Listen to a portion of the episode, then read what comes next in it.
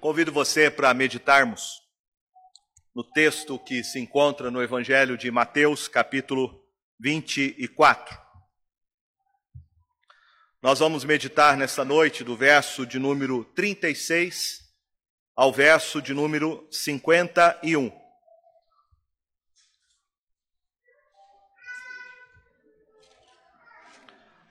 Mateus capítulo 24, do verso 36 ao verso 51. Este sermão, sermão muito conhecido, sermão que foi pregado pelo Senhor Jesus na sua última semana, conhecida como Semana da Paixão. Antes da sua crucificação, o Senhor Jesus, ele prega esse sermão escatológico, exortando os seus discípulos a respeito das coisas que aconteceriam antes da sua volta. O tema da nossa igreja este ano está baseado em Apocalipse capítulo 2, verso 10.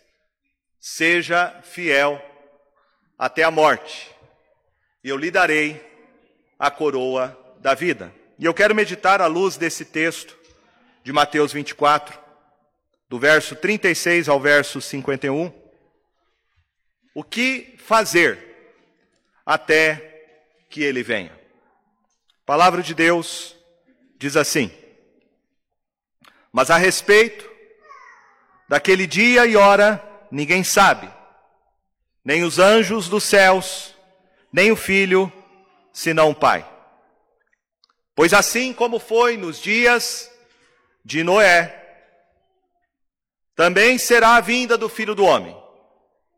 Porquanto, assim como nos dias anteriores ao dilúvio, comiam e bebiam, casavam e davam-se em casamento, até ao dia em que Noé entrou na arca.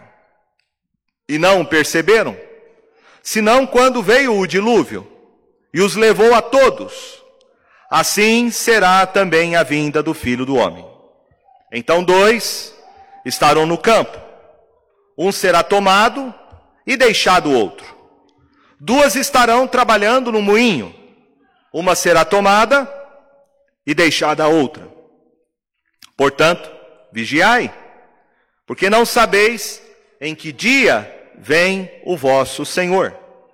Mas considerai isto: se o pai de família soubesse a que hora viria o ladrão, vigiaria e não deixaria que fosse arrombada a sua casa. Por isso, ficai também vós apercebidos, porque a hora em que não cuidais, o filho do homem virá. Quem é, pois, o servo fiel e prudente? a quem o Senhor confiou os seus conservos para dar-lhes o sustento a seu tempo? Bem-aventurado aquele servo a quem seu Senhor, quando vier, achar fazendo assim.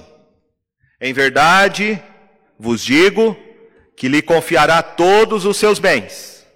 Mas se aquele servo, sendo mau, disser consigo mesmo: Meu senhor demora-se e passar a espancar os seus companheiros, e a comer e beber com ébrios. Virá o Senhor daquele servo em dia em que não o espera, em hora que não sabe, e castigá-lo-á, lançando-lhe a sorte com os hipócritas. Ali haverá choro e ranger de dentes. Eu quero começar falando de uma, uma história um pouco engraçada. Fala a respeito de um pregador.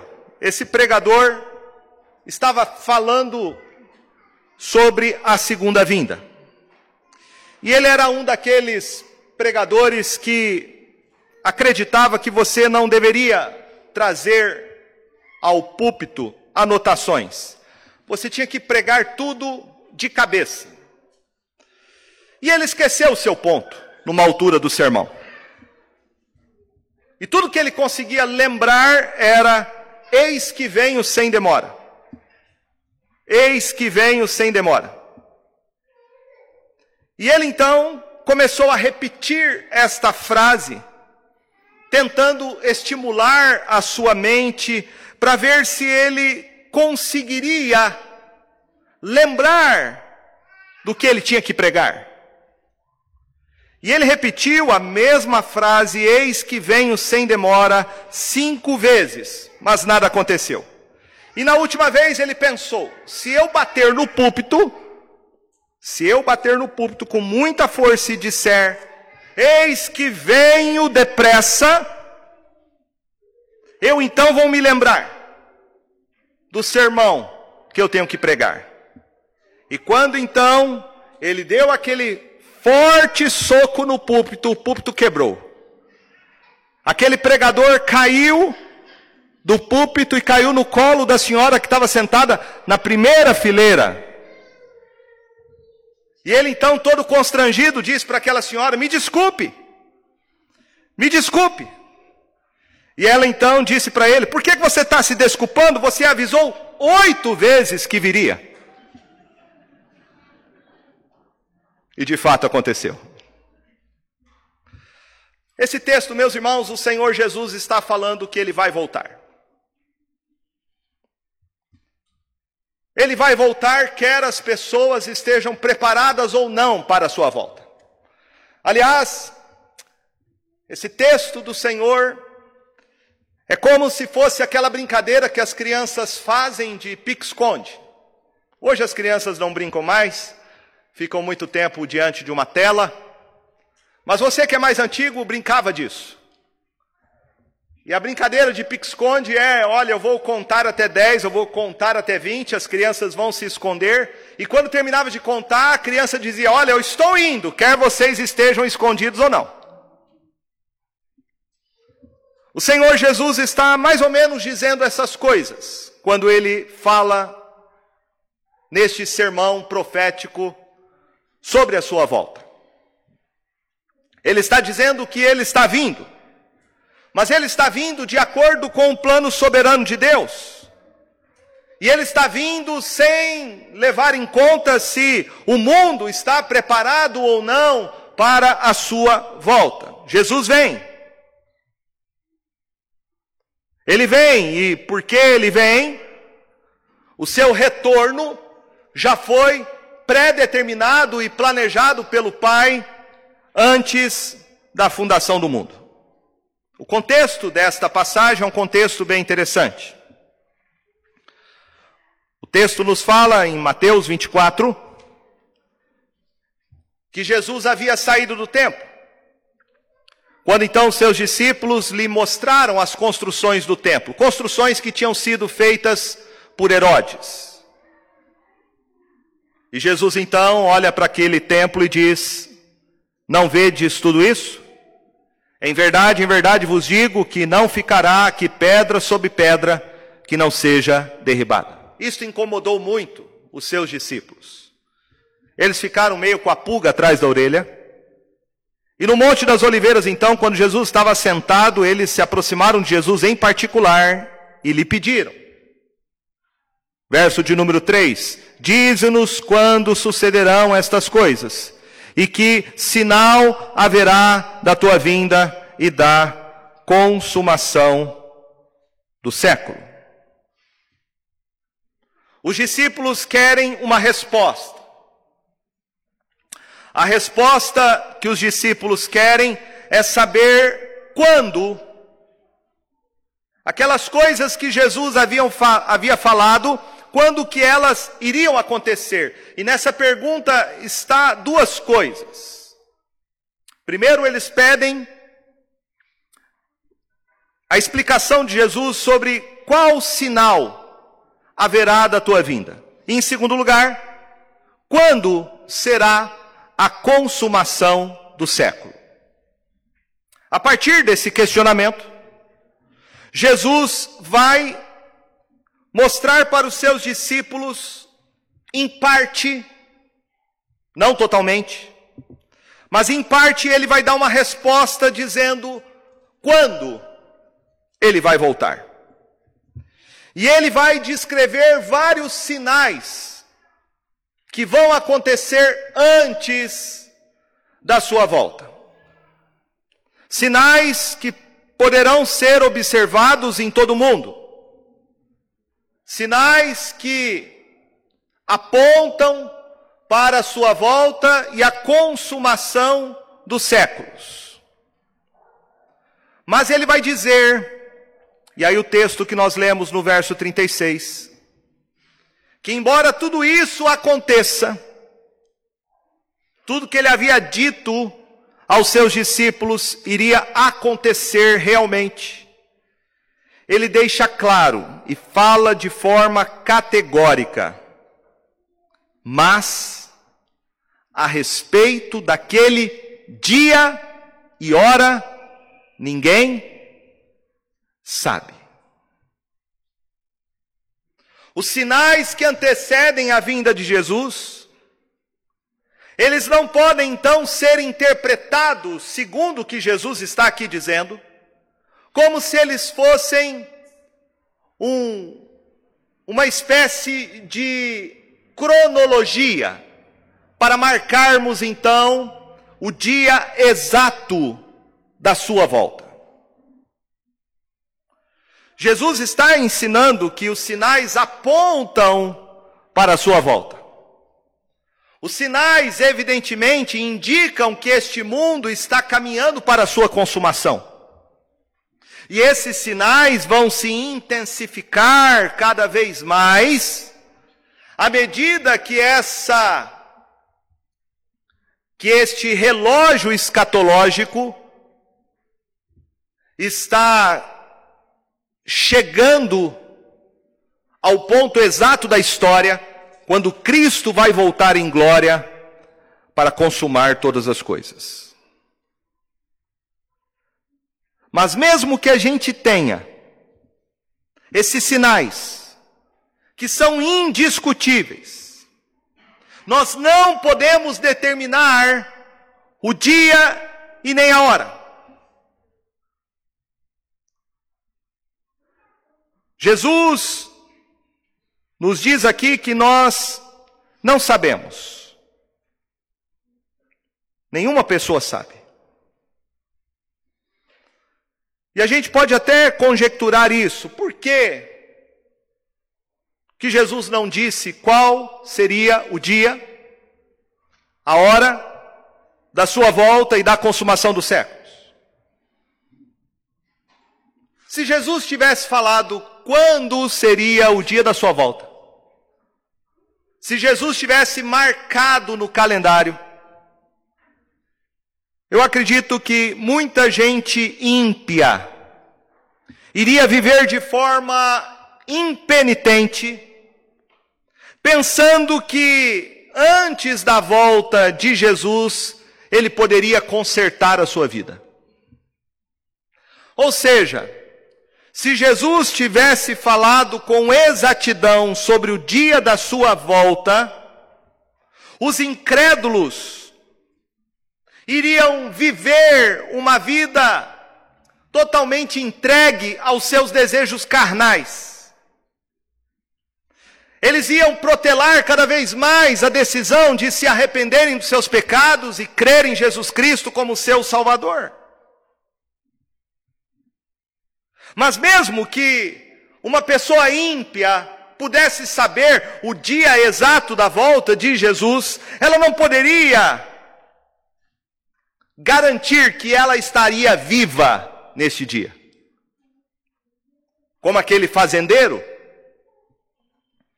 que Lucas narra no capítulo 12, que teve uma grande colheita e guardou todo o produto da sua colheita, fez um grande celeiro e disse para a sua alma: agora regala-te, aproveita a vida. Você tem muitos anos para viver. Jesus diz: louco, esta noite pedirão a tua alma.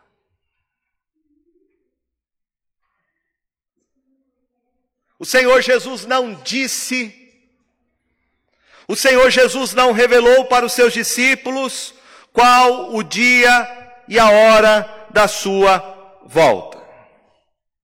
E ele não fez isso. Ele não fez isso porque ele vai dizer que o dia e a hora da sua volta ninguém sabe. Ele diz que nem os anjos dos céus, até mesmo os anjos, os anjos que desfrutam de uma intimidade com Deus, que estão diante do seu trono, como descreve Isaías capítulo 6, que contemplam a sua face, como diz Mateus 18, 10, eles não têm acesso a este segredo. Os anjos estão envolvidos ativamente em todos os acontecimentos da história, e principalmente naqueles que se referem à volta gloriosa de Jesus, como está descrito em Mateus capítulo 13, verso 41 e 49, são os anjos enviados por Deus Pai que vão fazer a separação entre o joio e o trigo. Mas mesmo assim eles não sabem. Eles não têm conhecimento sobre o dia, sobre a hora da volta de Jesus. E mais, Jesus diz: nem o filho, senão o pai. Nem o filho. Jesus não sabia. Jesus disse aqui essas palavras, e quando ele diz que ele não sabia, de fato ele não sabia. Ele não está dizendo que ele sabia, que ele não sabia como se ele soubesse. Estaria mentindo. Ele de fato está sendo sincero, não sei. E por que Jesus não sabia? Evidente que na sua natureza divina, ele sabe todas as coisas, porque ele é Deus encarnado. Mas diz o apóstolo Paulo em Filipenses 2,6 que quando ele se encarnou, Jesus deixou de lado o uso de alguns atributos divinos. Ele demonstrou a sua onisciência, que é um atributo divino, em muitas ocasiões. Ele mesmo disse em João capítulo 2, verso 25, que ninguém precisava dar testemunho a respeito do homem, porque ele bem sabia o que estava no coração dos homens.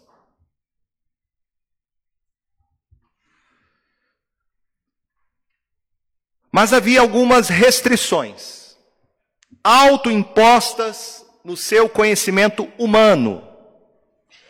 Ele mesmo vai dizer para os seus discípulos em João 15, 15: Todas as coisas que eu ouvi de meu Pai, eu vos tenho transmitido. Jesus precisava aprender muitas coisas na sua natureza humana.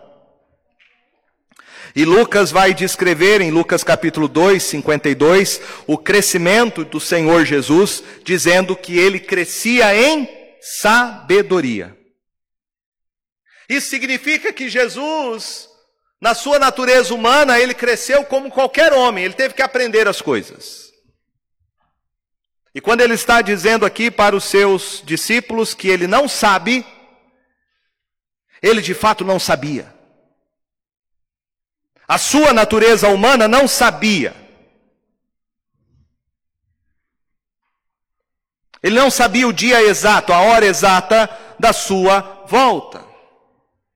É bem provável, bem provável, que após o Senhor Jesus Cristo ter ressuscitado dos mortos e ter sido entronizado pelo Pai nas maiores alturas e recebido toda a autoridade nos céus e na terra, é bem provável que hoje Jesus Cristo sabe exatamente qual é o dia e qual é a hora da sua volta.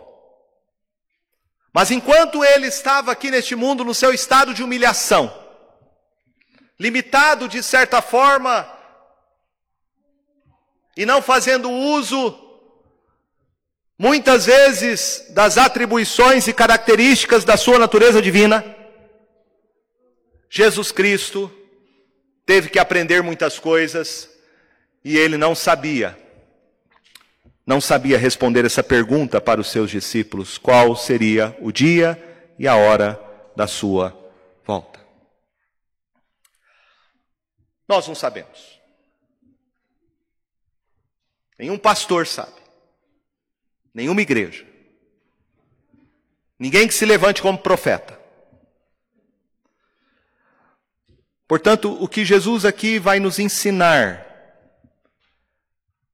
é o que eu e você precisamos fazer até a sua volta. E é isso que eu quero chamar a sua atenção nessa noite. O que é que eu e você, como discípulos dele, precisamos fazer até que ele volte? O que diz respeito a mim e a você? Veja que Jesus vai nos ensinar aqui três coisas. A primeira delas, do verso 37 ao verso 42, Jesus vai nos ensinar que nós precisamos ter vigilância espiritual. E ele começa ilustrando o seu ponto falando a respeito da vinda do filho do homem, dizendo no verso de número 37.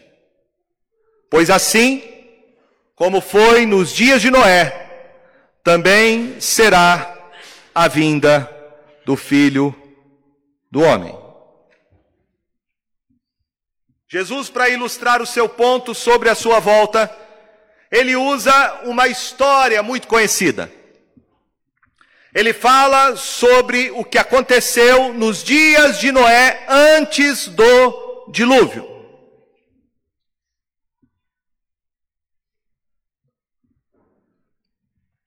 Jesus vai dizer que nos dias de Noé, muitas pessoas, muitas pessoas viviam as suas vidas de uma forma indiferente ao que estava para acontecer.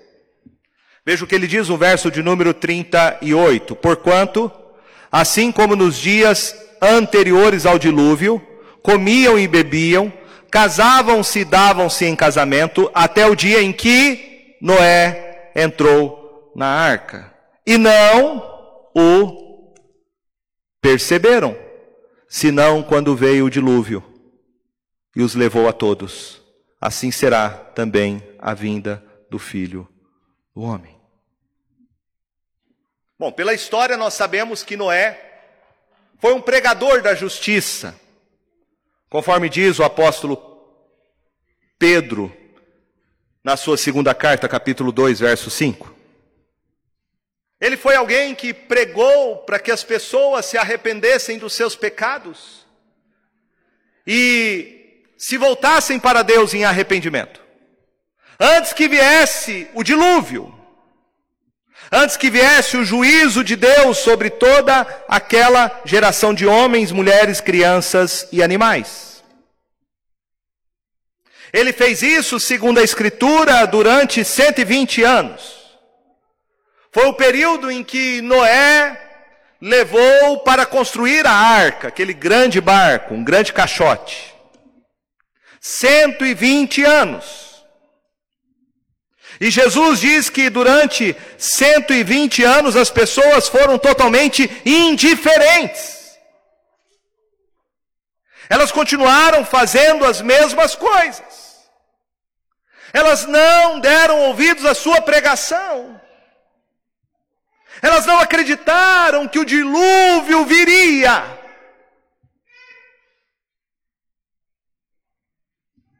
Elas continuaram com a sua vida, comendo, bebendo, casando-se e dando em casamento.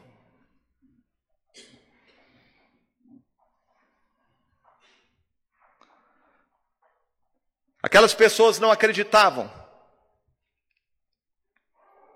Elas não confiaram na pregação de Noé de que Deus iria enviar o dilúvio sobre a terra. E esta palavra é muito interessante. Porque Jesus diz aqui que elas não o perceberam no verso de número 39. Senão, quando veio o dilúvio e levou a todos. Tarde demais. As pessoas só se deram conta, mas já era tarde demais. Já era tarde demais. E a palavra aqui para dilúvio é uma palavra interessante, porque é a palavra cataclisma. é de onde é derivada a palavra que nós usamos no português.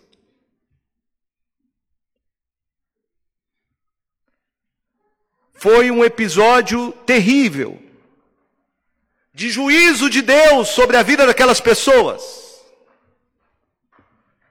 Aquelas pessoas ouviram a pregação de Noé durante 120 anos e elas tiveram tempo suficiente para se arrepender dos seus pecados, para se voltarem para o Senhor. Mas mesmo assim, elas endureceram seus corações e foram indiferentes a tudo isso. E quando o dilúvio veio, foi trágico.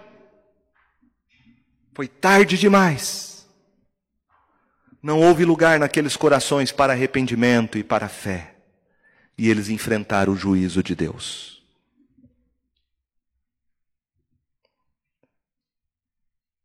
Jesus diz: assim será também a vinda do Filho do Homem. Como nos dias de Noé. As pessoas estão sendo alertadas e você que está aqui nessa noite está sendo alertado a respeito disso. Você aqui nessa noite está sendo alertado pelo Senhor através da palavra que ele vai voltar. E a pergunta que se faz ao seu coração nessa noite é se você está realmente preparado para a volta de Jesus Cristo. Se você se arrependeu dos seus pecados e entregou sua vida a Ele.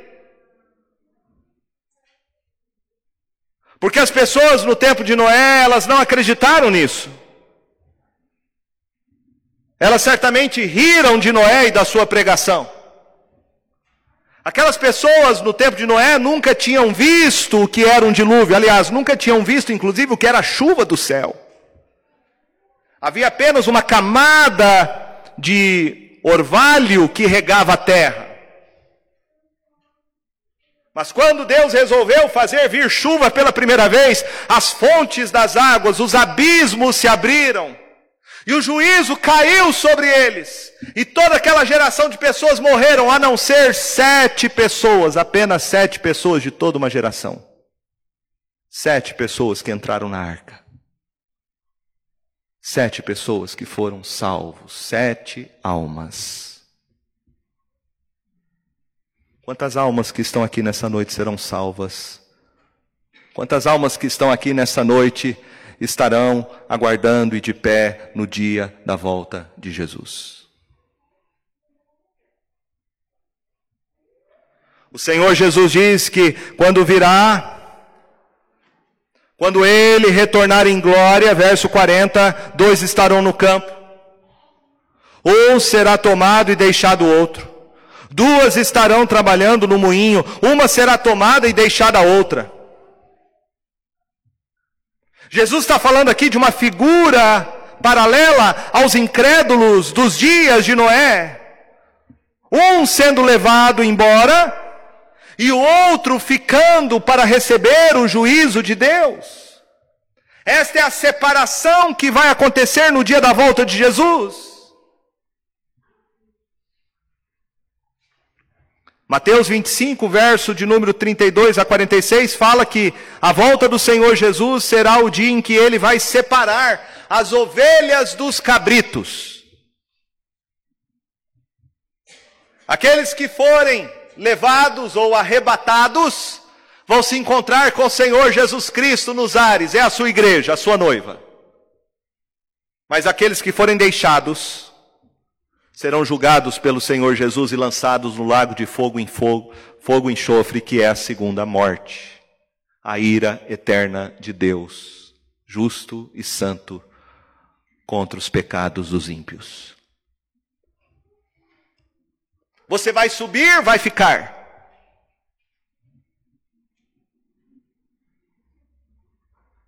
Eu quero dizer para você nessa noite que você pode hoje tomar a decisão mais importante na sua vida. Diz o apóstolo Pedro pregando em Atos capítulo 2, verso 21, falando sobre este dia glorioso que será o dia do Senhor. E ele diz em sua pregação em Pentecostes que aquele que invocar o nome do Senhor será salvo. E esta é a decisão que você tem que tomar nessa noite. É você realmente se arrepender dos seus pecados e entregar sua vida a Jesus Cristo para ser o teu Salvador. Antes que seja tarde demais. Antes que você enfrente o juízo de Deus. Volte-se para Jesus Cristo nessa noite. Invoque o nome dele como seu Senhor e Salvador e você será salvo.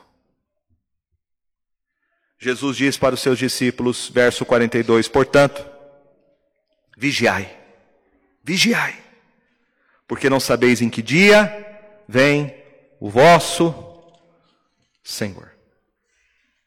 O que nós temos que fazer até a volta do Senhor Jesus? Vigiar. Estado de alerta. Aqui é uma ordem. Você tem que abrir os seus olhos para essas realidades espirituais. Não se deixe enganar por este mundo com aquilo que ele oferece. Com as suas com seus manjares, com seus prazeres, com as suas mesas fartas, com seus títulos. Não se engane com essas coisas. Não viva como aquela geração antes do dilúvio, que comia, bebia e se dava em casamento sem se importar com as coisas espirituais. A palavra de Jesus nessa noite para mim e para você é: vigiai. Vigie. Acorde. Cuide da sua vida espiritual, cuide do seu casamento, cuide da sua família. Vigie. Vigie. A segunda coisa que Jesus nos ensina sobre o que nós devemos fazer até a sua volta está no verso de número 43 e 44. Ele começa dizendo: Mas considerai isto. Jesus aqui está dizendo e nos dando aqui a ideia de que, olha, Certifique-se dessas coisas. Ele está dizendo, ó, como todos vocês já sabem. E aqui ele conta algo que as pessoas sabiam muito bem. Ele diz, ele diz se o pai de família soubesse a que hora viria o ladrão, vigiaria e não deixaria que fosse arrombada a sua casa. Ele diz: vocês sabem disso. Se você soubesse o horário que o ladrão ia entrar na tua casa, você estaria preparado. E não deixaria ele arrombar a sua casa. Na época de Jesus, a noite era contada e dividida em quatro partes das seis às nove, das nove à meia-noite, da meia-noite às três, das três às seis da manhã. O judeu dividia a noite em quatro partes. E Jesus está falando de um ladrão que vem à meia-noite. E o ladrão vem. Ele sabe o horário para chegar. Ele sabe o horário que ele deve vir para roubar a casa. Ele usa aqui a expressão arrombada, que na verdade significa cavada, porque na época de Jesus as casas não eram como são hoje. As casas eram construídas com barro. Então Jesus está falando de um ladrão que vem e escava, seja pelo telhado ou pela parede, para entrar dentro da casa e roubar o que tem lá dentro. Ele aqui está comparando ele mesmo na figura deste ladrão. E não só aqui ele faz essa comparação, como em vários textos da Escritura você vai encontrar essa figura de Jesus como ladrão. Você tem Lucas 12, 35, 40, 1 Tessalonicenses 5, 2, 2 Pedro 3, 10, Apocalipse 3, 3, Apocalipse 16, 15. Todos esses textos falam de Jesus como um ladrão. Jesus aqui não está usando a ideia de um ladrão falando do seu caráter, não está dizendo que ele é um ladrão. Ele está falando aqui que ele é um ladrão no sentido de que ele vem como um ladrão. E qual é a característica de um ladrão quando vai entrar na casa de alguém? É a imprevisibilidade. Você não sabe que hora, que hora ele vai arrombar a tua casa. Se soubesse, você estaria preparado. Então, o que Jesus quer nos ensinar com a figura que ele usa aqui, essa figura do ladrão, é que ele vai voltar. Ele vai vir como ladrão, e nós precisamos estar preparados. E ele usa essa expressão no verso 44. Por isso, ficai também vós apercebidos. A palavra aqui apercebido significa preparado. Esteja pronto. Porque a hora em que não cuidais, o filho do homem virá. Um texto paralelo, que é o texto de Lucas, capítulo de número 12 o Senhor Jesus vai dizer no verso de número 35: Cingido esteja o vosso corpo e acesas as vossas candeias. Sede vós semelhantes a homens que esperam pelo seu Senhor ao voltar ele das festas de casamento, para que quando vier a bater a porta, logo lhe abram. Bem-aventurados aqueles servos, a quem o Senhor, quando vier, os encontre vigilantes, em verdade vos digo que ele há de cingir-se dar-lhes lugar à mesa e aproximando-se os servirá.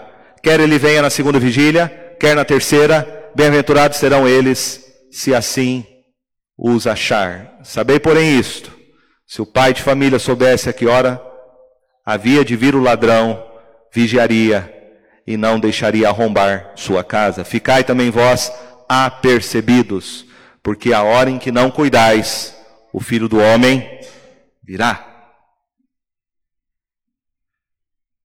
Então a pergunta que a gente deve fazer para o nosso coração nessa noite é: você está preparado para a volta de Jesus? Você está pronto para a volta de Jesus? E preparado, quero lhe perguntar: você está salvo? Salvo. Não estou falando se você é uma pessoa boa ou não. Se você vai, vai em alguma igreja. Não estou falando se você acha que você vai ser salvo pelas suas obras. Porque nada disso pode salvar o homem. Estou perguntando se você realmente se arrependeu dos seus pecados e entregou a sua vida a Jesus Cristo como seu Salvador. Porque só há uma maneira de você estar pronto e preparado para a volta de Cristo: é se você realmente se arrependeu dos seus pecados e crê em Jesus. E é isso que ele está dizendo para nós essa noite. O que fazer até que ele venha? Eu preciso estar consciente de que minha vida precisa estar aos pés de Jesus Cristo, porque é somente nele que eu estou preparado para a sua volta. Somente Jesus Cristo é que perdoa os meus pecados e que me livra do julgamento e da condenação que vai ser trazida neste mundo quando ele voltar em glória. É isso que diz Apocalipse. Quando o Senhor Jesus voltar em glória, ele vai se assentar no trono. E ele vai ressuscitar todos os mortos, aqueles que morreram no mar e vai chamar um por um, e vai abrir um grande livro, e vai julgar cada homem de acordo com as suas obras. Se eu pegasse a sua história de vida, tudo que você fez até hoje, todos os seus pensamentos, todos os seus sentimentos e emoções, e projetasse aqui, nesse telão, você sairia daqui correndo, você se enfiaria no meio dessas cadeiras, você morreria de vergonha. Um dia você vai estar diante do Senhor Jesus Cristo. E a Bíblia diz que aqueles que não têm o nome escrito no livro da vida, esses serão lançados para dentro do lago de fogo e enxofre, a segunda morte. Como você poderá estar diante do Senhor Jesus Cristo e não ser condenado pelos seus pecados? Somente se você estiver preparado. Se você é salvo. Se realmente você se arrependeu dos seus pecados e confessou Jesus e pediu que ele lavasse você pelo sangue dele e justificasse você diante do Pai, para que não haja mais nenhuma condenação sobre a sua vida. Prepare-se.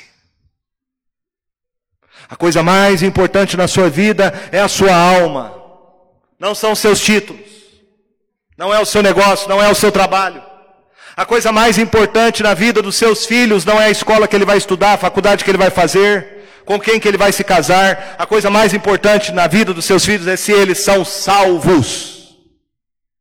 Porque o que adianta o homem ganhar o mundo inteiro e perder a sua alma? Você está preparado? Você é salvo?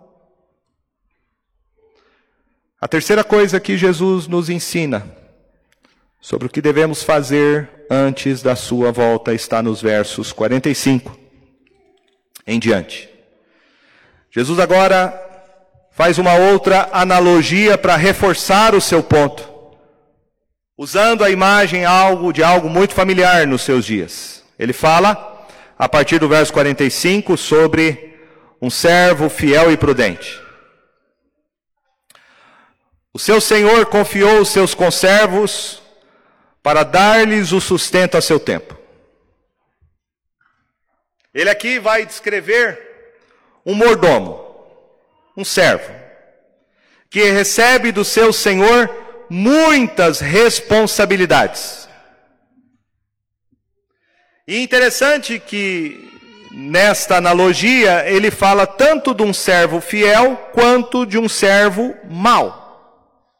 O servo fiel e prudente é aquele, segundo Jesus, no verso 46, é aquele servo a quem seu senhor, quando vier, achar fazendo assim. Em verdade vos digo que lhe confiará todos os seus bens. Então a primeira imagem aqui é do servo fiel. O servo fiel é aquele que está preparado para a volta de Jesus. O servo fiel é aquele que sabe que Jesus vai voltar e ele está cuidando das coisas do seu Senhor. Ele não se distrai, ele não é negligente, ele não procrastina, mas ele é diligente. Ele é diligente. E o Senhor diz que quando ele retornar, e ele é o Senhor, ele é o Senhor, ele vai confiar todos os seus bens para o seu servo. Em outra parábola, Jesus vai dizer para esse servo: Foste fiel no pouco, sobre o muito te colocarei. Nós estamos sendo esse servo. Você é um crente fiel? Você é um crente que está fazendo aquilo que Jesus mandou você fazer? Você está envolvido nas coisas do seu Senhor? Nós somos de fato bons mordomos de Jesus Cristo. Diante de tudo que Ele nos confiou, todos os bens, todos os talentos, todos os dons espirituais, toda a obra de redenção, nós estamos administrando todas essas coisas com fidelidade. Porque ele fala aqui sobre o servo mau, e o servo mau é um hipócrita, é um falso cristão. O servo mau pensa, segundo ele diz, o verso 48, pensa consigo mesmo: meu senhor demora-se ele não vai voltar, está demorando demais.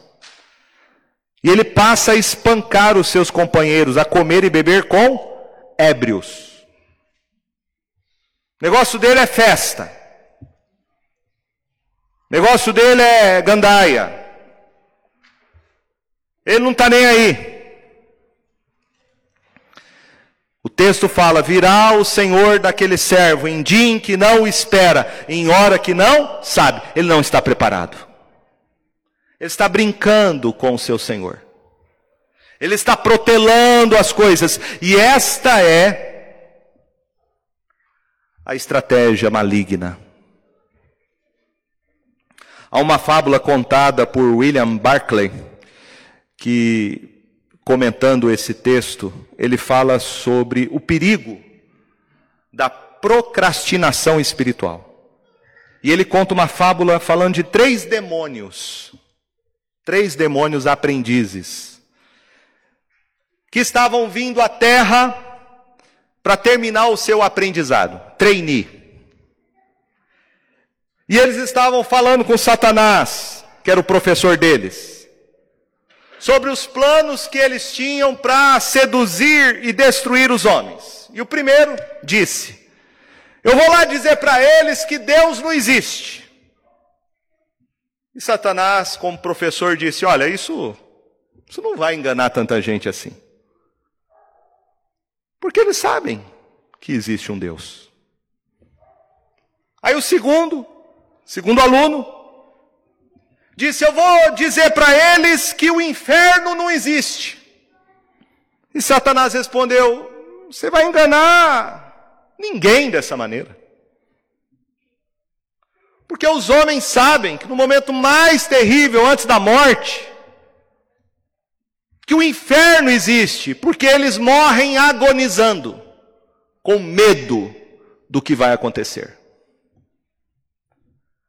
Aí o terceiro aprendiz, disse: Eu vou dizer para os homens que não tem pressa, que eles podem viver a vida deles tranquilamente, se entregando a todos os prazeres do seu coração, que eles não têm pressa, vivam a vida do jeito que vocês quiserem. E Satanás, então, como professor, disse: então vá. Vá, porque você vai conseguir arruinar a vida de homens e milhares de pessoas. Porque a mais perigosa de todas as ilusões, a mais perigosa, é de que existe tempo de sobra para se arrepender.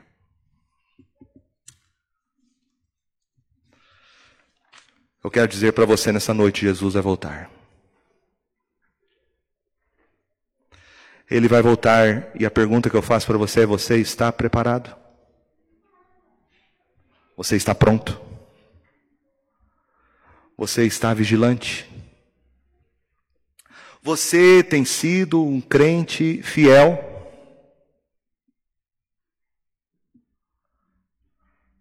Porque ele diz que aquele servo que protelou tanto,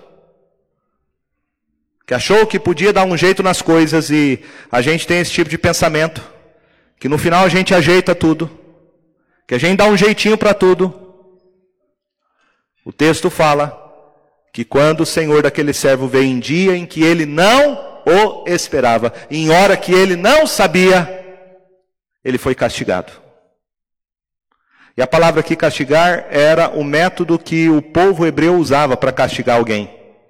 Castigar aqui significa dilacerado, cortado, desmembrado.